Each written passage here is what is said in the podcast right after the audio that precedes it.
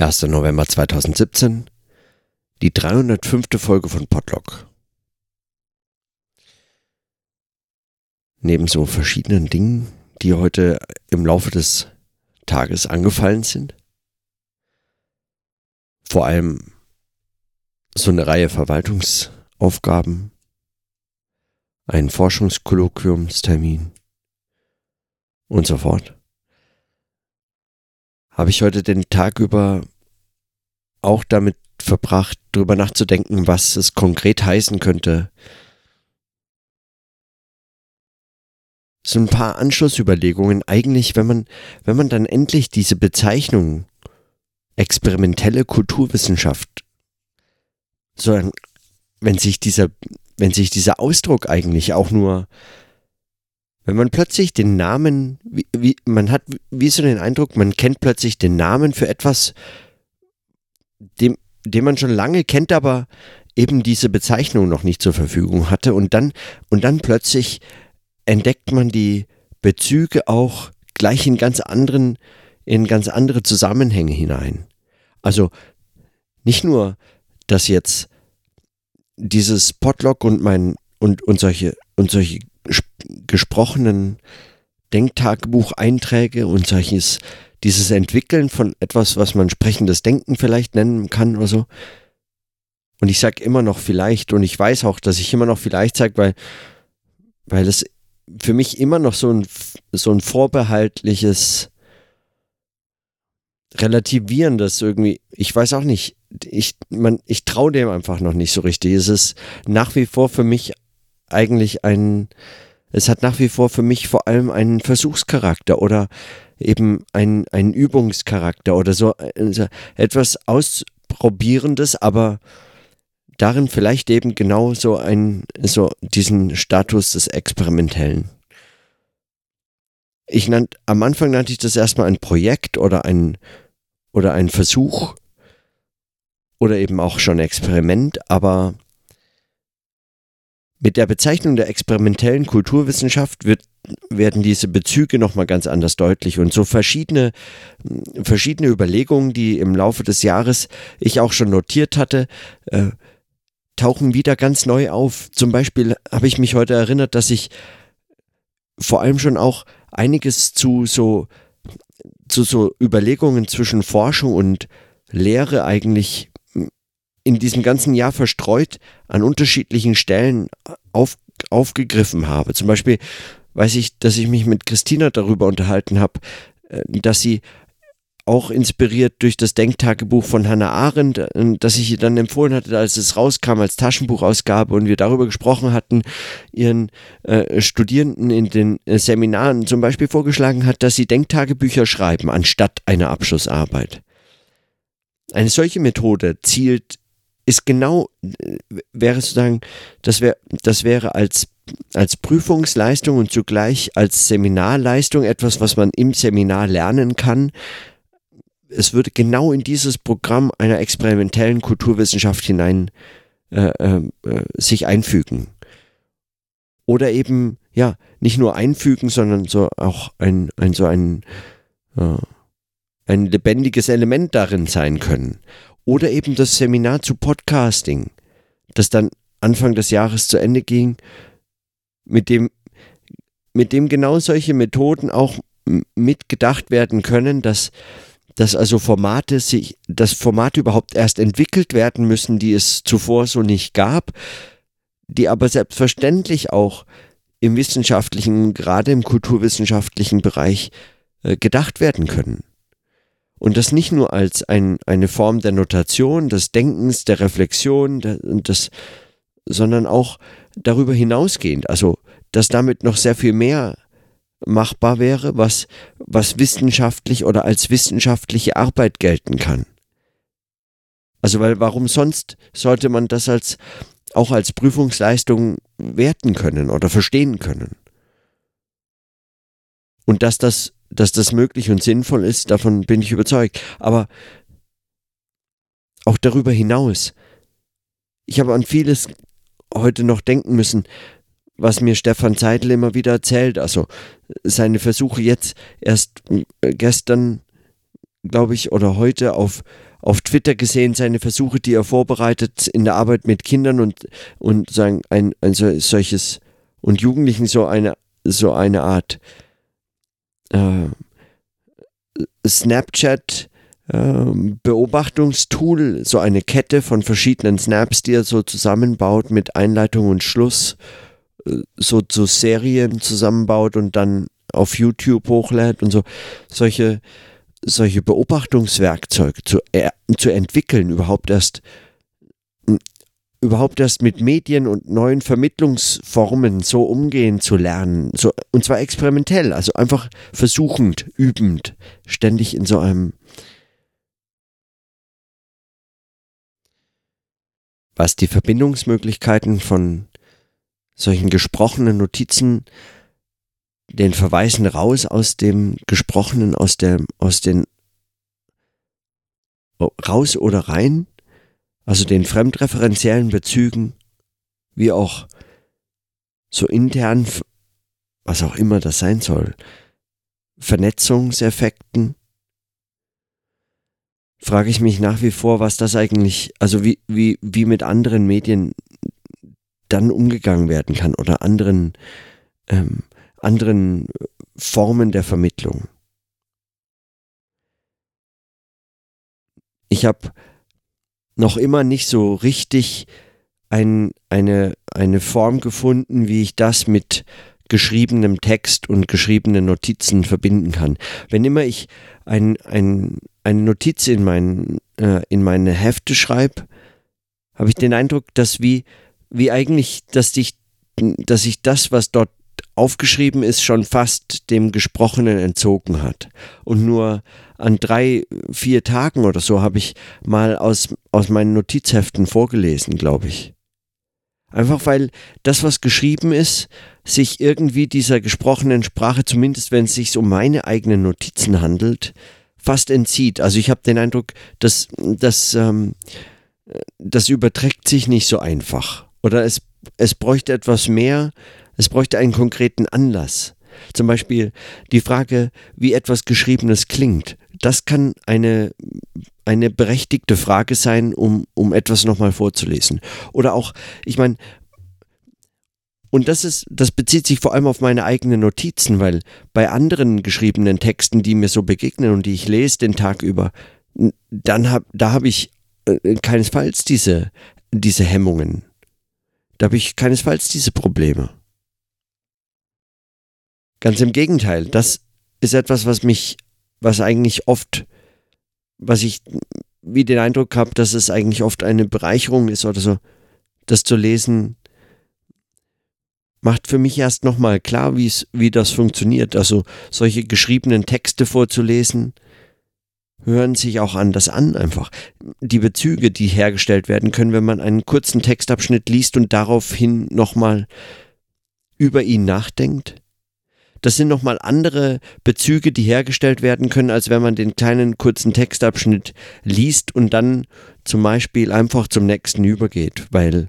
warum nicht, da kommt ja noch eine Seite und da steht auch wieder was drauf. Ich meine, man, äh, es, es würde einen ja niemand davon abhalten und hält einen in der Regel auch niemand davon ab, außer Zeit und andere Restriktionen oder so, dann diese kurzen Texte sich auch schreibend nochmal intensiver vorzunehmen. Und oft genug macht man das ja auch. Ich meine, äh, Anstreichungen sind eine Form, reinschreiben eine andere, etwas rausschreiben eine dritte und dann äh, dieses zu verbinden und äh, in so ein, in so ein immer wieder das eine vom, äh, sagen, das immer wieder von vorne anfangen, wo auch immer vorne in dem Fall sein soll, aber immer wieder in solchen Schleifen und Schlaufen zurück zum Text und wieder hin und her. Und dieses Auslegen auf Schreibtischen von Texten und so, dieses führt natürlich schon, also ich meine, man muss nicht weitergehen, aber an irgendeiner Stelle ist es mir oft einfach, ist es oft, scheint mir es oft wichtig und gewinnbringend den Text vorzulesen, laut vorzulesen und dann auch nochmal mit unterschiedlichen Tempi zu probieren. Immer wieder auch an die Stelle bei Petra Gehring erinnernd,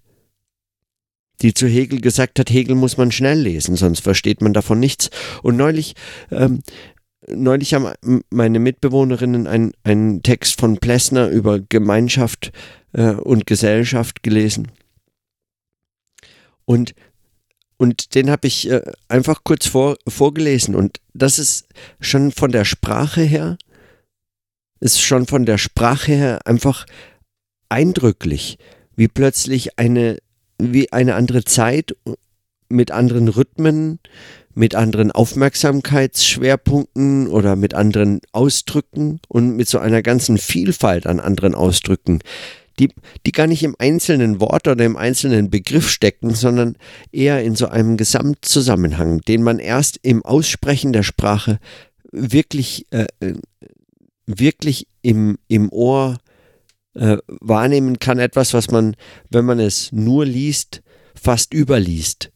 und erst im Gesprochenen, wenn die äh, Sätze nicht mehr aufhören und dann aber in so einem eigenen Rhythmus verfallen und Nebensätze auf bestimmte Arten eingebaut werden und die Sprache so eine äh, trockene, höfliche, äh, äh aber eben seltsam überholte Art haben, äh, die, die in einem, in einem, zum Beispiel in einem äh, Lehrenden, aber nicht in dem Sinne belehrenden äh, Stil eines, äh, sagen, eines Vortrags daherkommen, der äh, sich durchaus einer gewissen Mündlichkeit nicht schämt, auch wenn er schriftlich äh, verfasst ist. So der Eindruck zumindest, als ich diesen Text von Plessner gelesen habe. Das sind so Hör- und Leseeindrücke, die, die zeigen, wie, wie, ein, wie eine solche Übersetzung ins Sprechen und Hören von geschriebenen Texten nochmal Gedanken ganz anders aufbereiten kann, als, als würde man darauf verzichten müssen oder würde man darauf verzichten wollen oder, äh, oder nicht anders können. Und wieder zurück zu, zu der Frage nach, nach Lehre und Vermittlung, auch nach Austausch und Diskussion, nach Gesprächen, also in ganz konkreten Situationen an Universitäten oder in Seminaren oder in Lesekreisen mit Christina habe ich an unseren, in unseren He Hegel-Lektüren wirklich irgendwann, also zu, zu Beginn hatten wir noch äh, die Texte nur zu Hause gelesen und dann praktisch über diese Texte vielleicht mit einzelnen Verweisen auf kleine Stellen oder so etwas diskutiert. Am Schluss haben wir die Texte einfach laut uns gegenseitig vorgelesen, abgewechselt und dann immer zu irgendwelchen Abschnitten, wenn es uns äh, hilfreich schien, äh, nochmal die Absätze besprochen. Und dieses Lesen, dieses laut Vorlesen, dieses gemeinsame laut Vorlesen auch, ist nochmal etwas anderes als also sagen, ja, das ist nicht einfach nur so ein Ersatz für sagen mangelnde Vorbereitung oder so eine Notlösung. Im Gegenteil, die waren vorbereitet, unterstrichen, man hatte sich Dinge rausgeschrieben, also große Teile exzerpiert und man wusste eigentlich an welcher Stelle was steht, aber den Klang, sich das gegenseitig nochmal äh, noch vorzusprechen und sagen, auch als als, sagen, als einen Gesprächsbeitrag den Text selbst verfügbar machen, anstatt über den Text zu sprechen, in der Sprache, im Sprechen, im Vorlesen, im lauten Vorlesen, diesen Text wie in, der, in den Gesprächszusammenhang zu holen und dann sich auch, äh, sagen, auch den Text anschlussfähig zu machen für die Logiken eines Gesprächs und nicht nur eines Textes als geschriebener Text, auf den man äh, vermutlich am besten wollte man auf ihn als Text, als geschriebener Text reagieren, eigentlich sinnvoll nur schriftlich reagieren kann. Und so erklären sich für mich zumindest auch äh, die Auffassung Luhmanns, dass wer anspruchsvoll lesen will, das eigentlich nur schreibend könne. Also das macht schon Sinn, aber es übersieht äh, die ganze äh, Vielfalt anderer Möglichkeiten, die einem auch noch geboten sind. Und da ist Sprechen nur eine und die, die ich jetzt in diesem äh, Experiment äh, wähle oder in diesem Versuch und in dieser Übung. Es gibt natürlich auch andere, man könnte mit Bildern arbeiten oder äh, Zeichnungen oder äh, grafische Anordnung oder Textteil, Collagen oder so, so etwas. Man könnte, ähm, man könnte auch äh, sagen, in, in öffentlichen Settings äh, so als eine Art Performance oder so etwas, auch, auch da könnte man natürlich, äh, so könnte man mit, äh, mit solchen Texten umgehen und mit, ein, mit, mit diesen Fragen, die sich einem stellen oder die dort entwickelt werden können. Und das Interessante daran ist für mich jetzt nicht einfach nur der Show-Effekt oder so etwas, äh, wie man vielleicht bei Performances meinen könnte oder ähm, oder, oder, oder sagen, die Ausgefallenheit der Wahl der Methode oder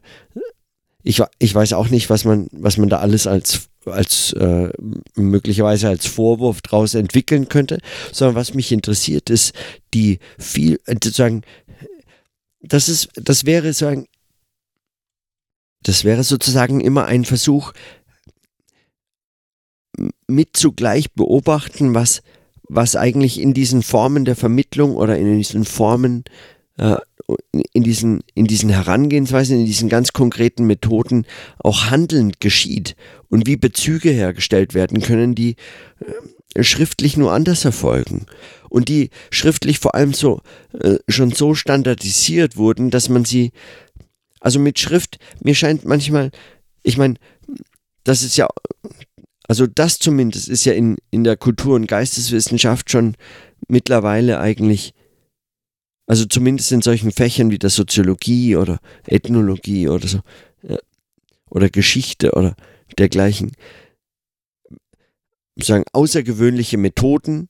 der, oder Herangehensweisen werden überhaupt nur geduldet, letztlich, wenn es sich dabei um Wissenschaftsvermittlungsfragen handelt. Ja, zur didaktischen Aufbereitung sind die dann schon recht. Aber zur eigentlichen Forschung ist es schon ungewöhnlich, wenn man überhaupt nur Videomaterial verwendet. Ja,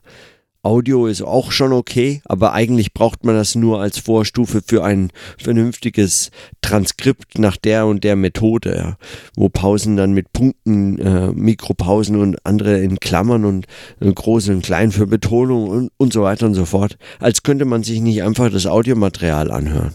Ja, und dann äh, transkribiert man sich, äh, sagen, bescheuert, äh,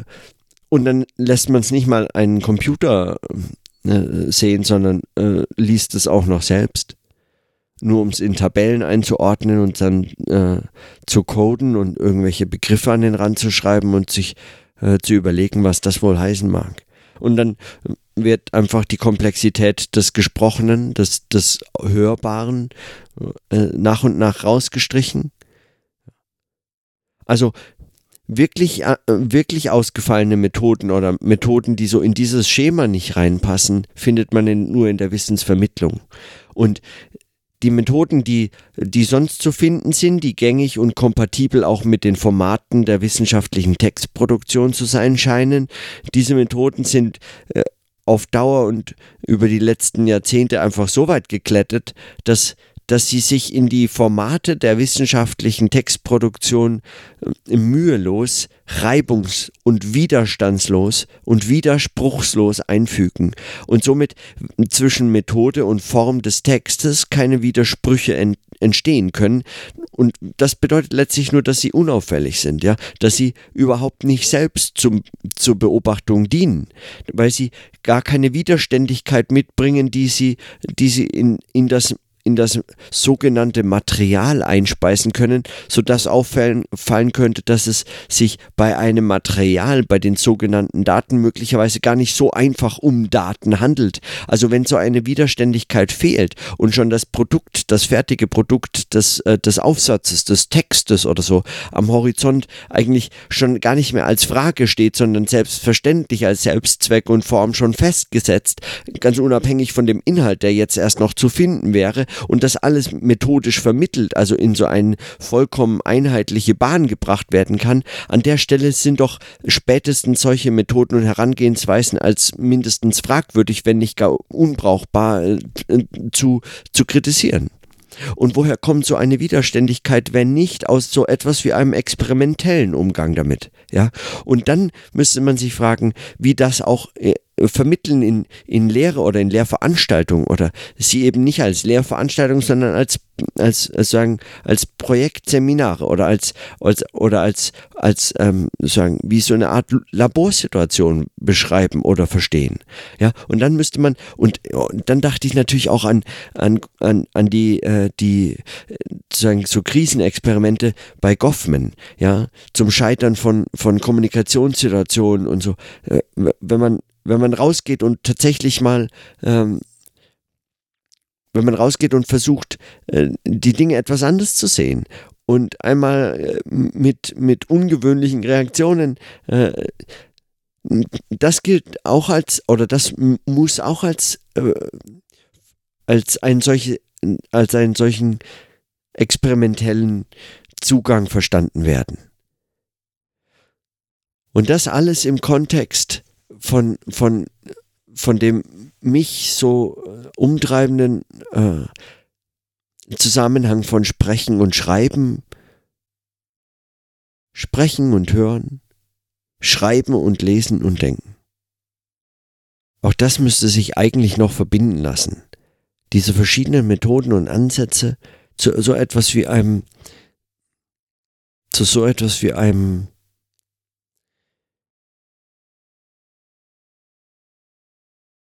wie so einem Gesamtzusammenhang, das, der, das, das, das, ein, einem praktischen Gesamtzusammenhang, in dem man sich mit Übung und dafür meines Erachtens dient auch dieses Experiment mit Übung im Versuchen selbst so eine gewisse Sicherheit, aber die Sicherheit nie zur Selbstbestätigung hin äh, so sicher stabilisierend, aber mit einer gewissen Sicherheit auch zwischen diesen Ansätzen und Methoden bewegt und dann wechseln kann von dem einen zum anderen. Das, das Experiment muss aber dabei, so zumindest mein Verständnis, diese Widerständigkeit, diese Widersprüchlichkeit äh, des, des Versuchs äh, behalten und wenn es das nicht mehr leistet, wenn also die Methode selbst so selbstverständlich ist oder wenn der Ansatz selbst sagen zu unauffällig wird, wenn, wenn nirgendwo mehr ein Zögern auftritt, wenn, wenn, wenn die Gedanken zu problemlos kommen und auch so äh, sagen zu überzeugend.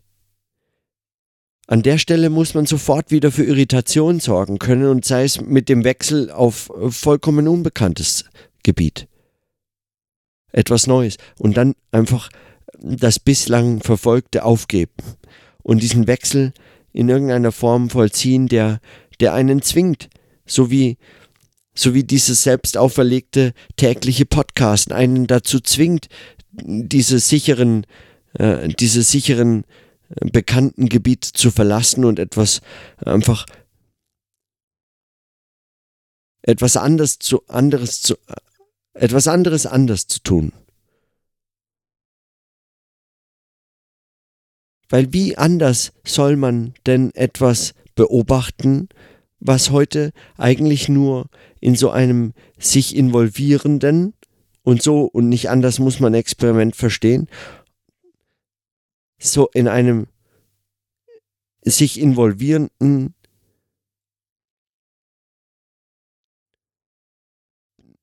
ist nicht mal ein Zugang, sondern in einer solchen Auseinandersetzung. Wie anders soll man aktuelles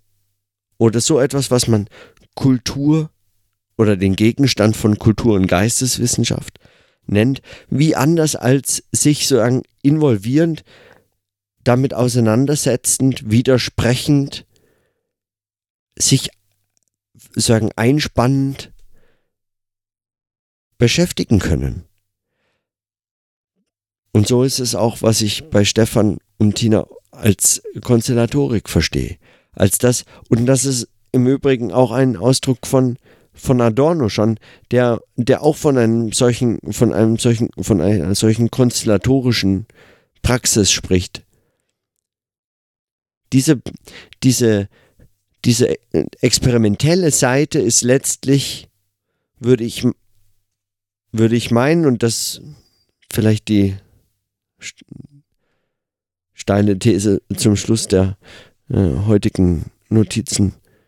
diese experimentelle Seite, dieses Übende, ist etwas, was in dem, was so klassisch als dialektische äh, Philosophie auch in ihrer Rezeption in der Soziologie und anderen äh, Geistes- und Kulturwissenschaften bislang vollkommen vernachlässigt wurde zugunsten eines eines ähm, eines sagen eines eines falsch verstandenen Idealismus oder einer Überschätzung des Geistes als einer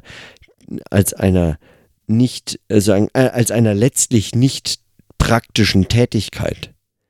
Das Denken als etwas nur Geistiges, etwas äh, Innerliches. Und damit unterschätzt man so einiges. Und und wenn, und auch das ist so ein Thema, das dann jetzt spätestens jetzt wieder so ein, so ein, so eine Schleife erfährt, wenn, wenn man das in Zusammenhang mit akzelerationistischen Überlegungen äh, versucht zu denken, dann sieht man, dass auch dort, dass auch dort eigentlich so ein experimenteller Umgang versucht wird, ja. Sei es mit äh, sagen, sei es mit einer Praxis des Schreibens, sei es mit einem Umgang mit Texten, einer praktischen äh, Anweisungssprache, äh, einer Sprache, die auch zum, zum Beispiel ein Manifest schreibt, das akzelerationistische Manifest, also eine, eine, sich sagen, eine programmatische Erklärung dessen, was es jetzt zu tun gelte oder sei es auch äh, der Film Hyperstition oder so eine Auseinandersetzung, die anders dokumentiert wird, also andere Formen der Dokumentation. Wie das nochmal mit, mit einem solchen dialektischen Denken zusammengebracht werden kann, dass eine, das eine, das seine handelnde praktische Seite unterschätzt oder unterschätzt hat das wäre noch eine weitere Frage, die mich interessiert. Aber damit warte ich bis morgen. Oder so. In diesem Sinne, dann bis morgen.